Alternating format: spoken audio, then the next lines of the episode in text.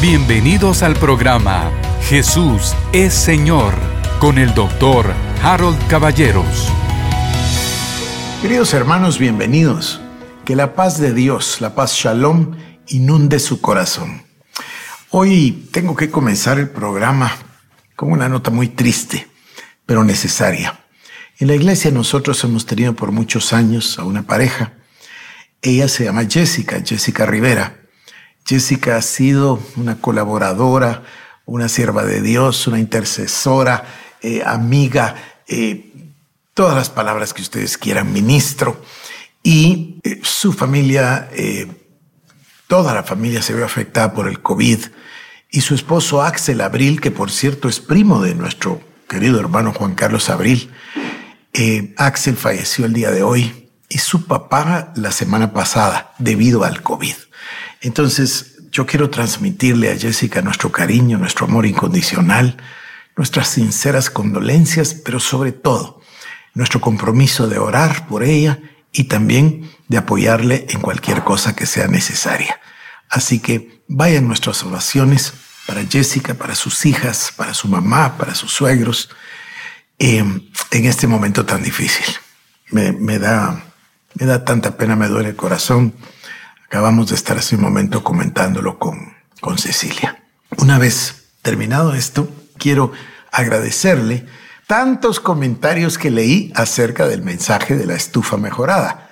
Queremos ponerle una chispa al amor al prójimo, una chispa a la esperanza, a la misericordia y a la compasión. Muchos hicieron preguntas, comentarios positivos, ánimo y varios también o muchos eh, ofrecieron contribuir. No importa cuál sea el tamaño de la contribución, pero contribuyamos todos, por favor. Es una muestra de nuestro amor al prójimo. Así que ojalá y muchísimos de ustedes hicieran un compromiso de largo plazo. No tiene que ser gigante, pero decir, voy a dar tanto, pero lo voy a dar todos los meses, o a lo mejor todas las quincenas, como sea. Y entonces usted tiene sus diezmos, sus ofrendas para su iglesia, pero se acuerda de las viudas y de los huérfanos para participar con ellos en sus tribulaciones. Bueno, yo le ofrecí el mensaje sobre cómo ser guiado por el Espíritu Santo. Esto es un mensaje lindísimo. ¿De dónde viene? Bueno, se recuerda. Comenzamos predicando, enseñando acerca de esa frase o concepto extraordinario que se define en Cristo. La iglesia, nosotros, los hijos, los salvos, los que fuimos redimidos por la preciosa sangre de Cristo, estamos en Cristo. Luego pasamos a la segunda fase, como si se tratase de una moneda al otro lado de la moneda. Él está en nosotros. Esto es maravilloso. Hablamos de Dios Todopoderoso en nosotros. Hablamos de Cristo siendo la cabeza y nosotros el cuerpo. O hablamos de esa frase acerca del Espíritu. No, en Él somos. En Él vivimos y en Él nos movemos.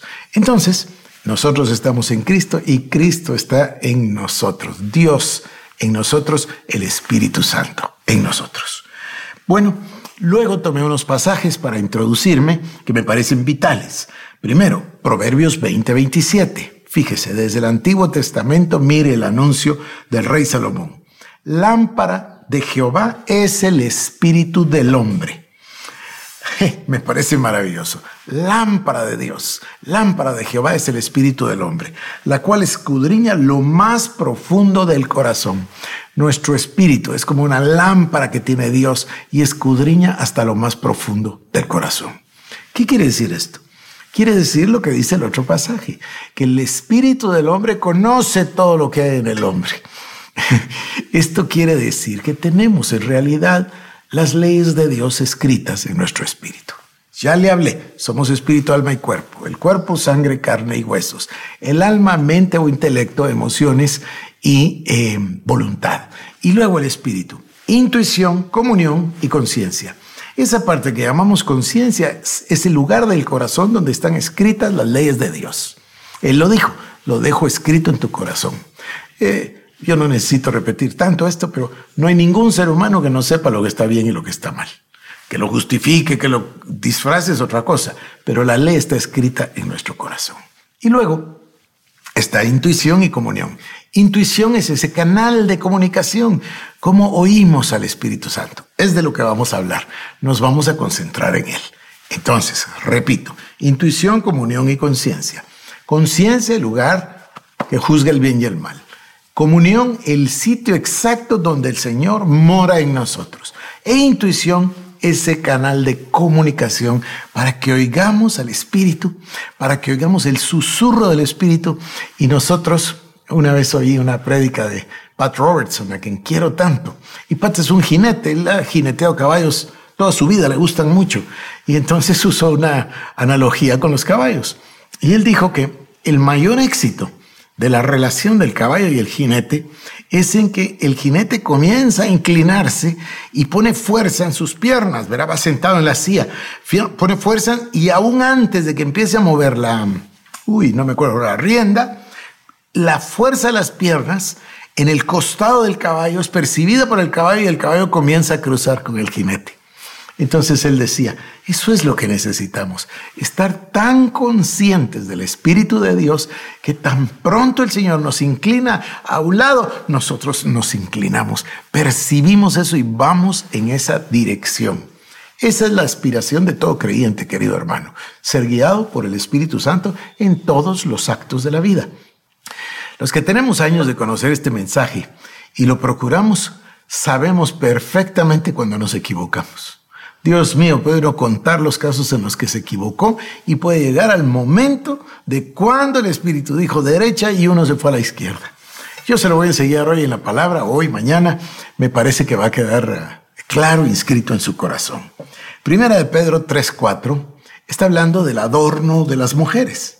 Y dice, no, que no sea el externo, sino que sea el yo interno con el adorno incorruptible de un espíritu tierno y sereno, lo cual es precioso delante de Dios. Claro, el contexto eh, eh, tiene que ver con que no peinados ostentosos, no joyas, no cosas, no, pero mire lo que dice, sino el que sea del yo interno, el adorno incorruptible de un espíritu tierno y sereno. Esta palabra serenidad nos va a interesar mucho. Sigamos.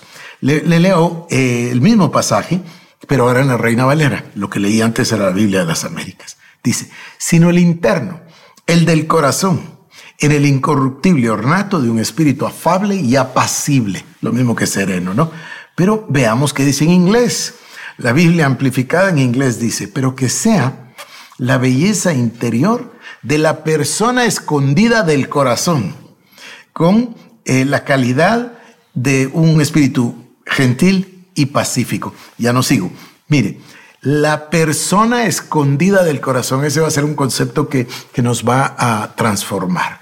Hay una persona ahí escondida en el corazón. El Espíritu de Dios mora y el Espíritu nuestro está en comunión con el Espíritu Santo a través de esa área que se llama la intuición. Un día le hablo más de eso, hoy no importa. Romanos 7:22. Porque según el hombre interior me deleito en la paz de Dios ese hombre interior, ese es el espíritu. Romanos 7:22. perdón, ya lo leí, discúlpeme, porque en el hombre interior me deleito en la ley de Dios. Bueno, y Romanos 8 dice en el verso 1, por consiguiente no hay ahora condenación para los que están en Cristo Jesús, los que no andan conforme a la carne, sino conforme al Espíritu. O sea que hay una calidad de vida, una cualidad enorme en caminar conforme al Espíritu, en andar en el Espíritu. No andar conforme a la carne, sino andar en el Espíritu. Bueno, voy a seguir leyendo en Romanos 8, eh, versos 5, 6, 9 y luego el 12 al 14. Porque los que viven conforme a la carne ponen la mente en las cosas de la carne, pero los que viven conforme al Espíritu en las cosas del Espíritu. Porque la mente puesta en la carne es muerte, pero la mente puesta en el Espíritu es vida y paz. Otra vez, serenidad, paz, pacífico, apacible. Sin embargo, vosotros no estáis en la carne, sino en el Espíritu, si en verdad el Espíritu de Dios habita en vosotros. Pero si alguno no tiene el Espíritu de Cristo, el tal no es de él. Así que, hermanos, somos deudores no a la carne para vivir conforme a la carne, porque si vivís conforme a la carne, habréis de morir, pero si por el Espíritu hacéis morir las obras de la carne, viviréis, porque todos los que son guiados por el Espíritu de Dios, los tales son hijos de Dios. Quizás este sea el versículo más importante, Romanos 8:14. todos los que son guiados por el Espíritu de Dios, ellos son hijos de Dios. Entonces, ¿en qué consiste este concepto? Consiste en ser guiado por el Espíritu Santo, vencer a la carne a través de poner o imponer al Espíritu encima de la carne. Otra vez, ¿no? ¿Qué nombre le daríamos a la carne? ¿Qué le parece? El yo, el ego. En inglés se dice self. Ese yo que quiere subirse en todo. Ese ego. Yo le conté que me gustan mucho los autores del siglo XIX, finales del XIX, principios del XX. A.B. Simpson, eh, Tozer, eh, Torrey, eh, Murray, ah, fantásticos, Pat Pearson. Y estaba leyendo a uno y dice que necesitamos una entrega total, una rendición absoluta. Y dentro de esas palabras habla del concepto de la humildad y entra al concepto de derrotar al yo. Entonces dice, ¿cuántos ministerios hay que solo se tratan del yo? Solo de eso se tratan. Aunque están haciendo la obra de Dios, ahora entiendo por qué Pablo dice que unos predican por, por contienda o por vanagloria. Vanagloria. Yo voy a contar una cosa que no he contado nunca. Había un ministerio que, por cierto, nos apoyó al principio de nuestro ministerio, pero a mí no me gustaba, no, no había manera que me convenciera. Y mantenía, en aquel entonces, hace 30 años o más, mandaban revistas, era muy popular, así como ahora la internet, las revistas. Y nos mandó una revista que, sacaba este ministerio mensual, y yo tomé la revista con la hermana María, ella se va a acordar de esto, y la vimos, tenía 28 fotos del pastor. En una revistita de este tamaño, 20, todas las páginas tenían dos, tres fotos, 28 fotos. No, no, no, no, no. Eso no es haber vencido al yo. Eso no es haber vencido al yo, eso es todo lo contrario. Pero para que seamos guiados por el Espíritu, vamos a vencer al yo. Es decir, en otras palabras, vamos a poner todo nuestro oído en el Espíritu. Es una voz pequeña, es un susurro apacible, es algo que tenemos que aprender a cultivar, pero una vez lo escuchamos, lo queremos escuchar siempre. Claro, no es que queramos escuchar una voz, es que queremos vivir con el Espíritu Santo. Entonces, este tema de ser guiado por el Espíritu en realidad es la extensión de ser habitados por Dios, como dice Cristo, y nosotros les amaremos y haremos morada en vosotros. Imagine usted a Dios, el Padre, al Hijo, al Espíritu Santo morando en nosotros. Bueno, aquí le va otra vez entonces, Romanos 8:14 en la Biblia de las Américas. Porque todos los que son guiados por el Espíritu de Dios, los tales son hijos de Dios. Y el verso 16, el Espíritu mismo da testimonio a nuestro espíritu de que somos hijos de Dios. ¡Wow! O sea, el que es guiado por el Espíritu es hijo de Dios, pero el mismo Espíritu es el que nos da testimonio a nosotros de que somos hijos de Dios, de que recibimos el Espíritu de adopción. Voy a terminar aquí por el tiempo. Dios le bendiga. Esto fue el programa Jesús es Señor con el doctor Harold Caballeros. Si quieres más información, búscanos en nuestras redes sociales como Iglesia El Shaddai Guatemala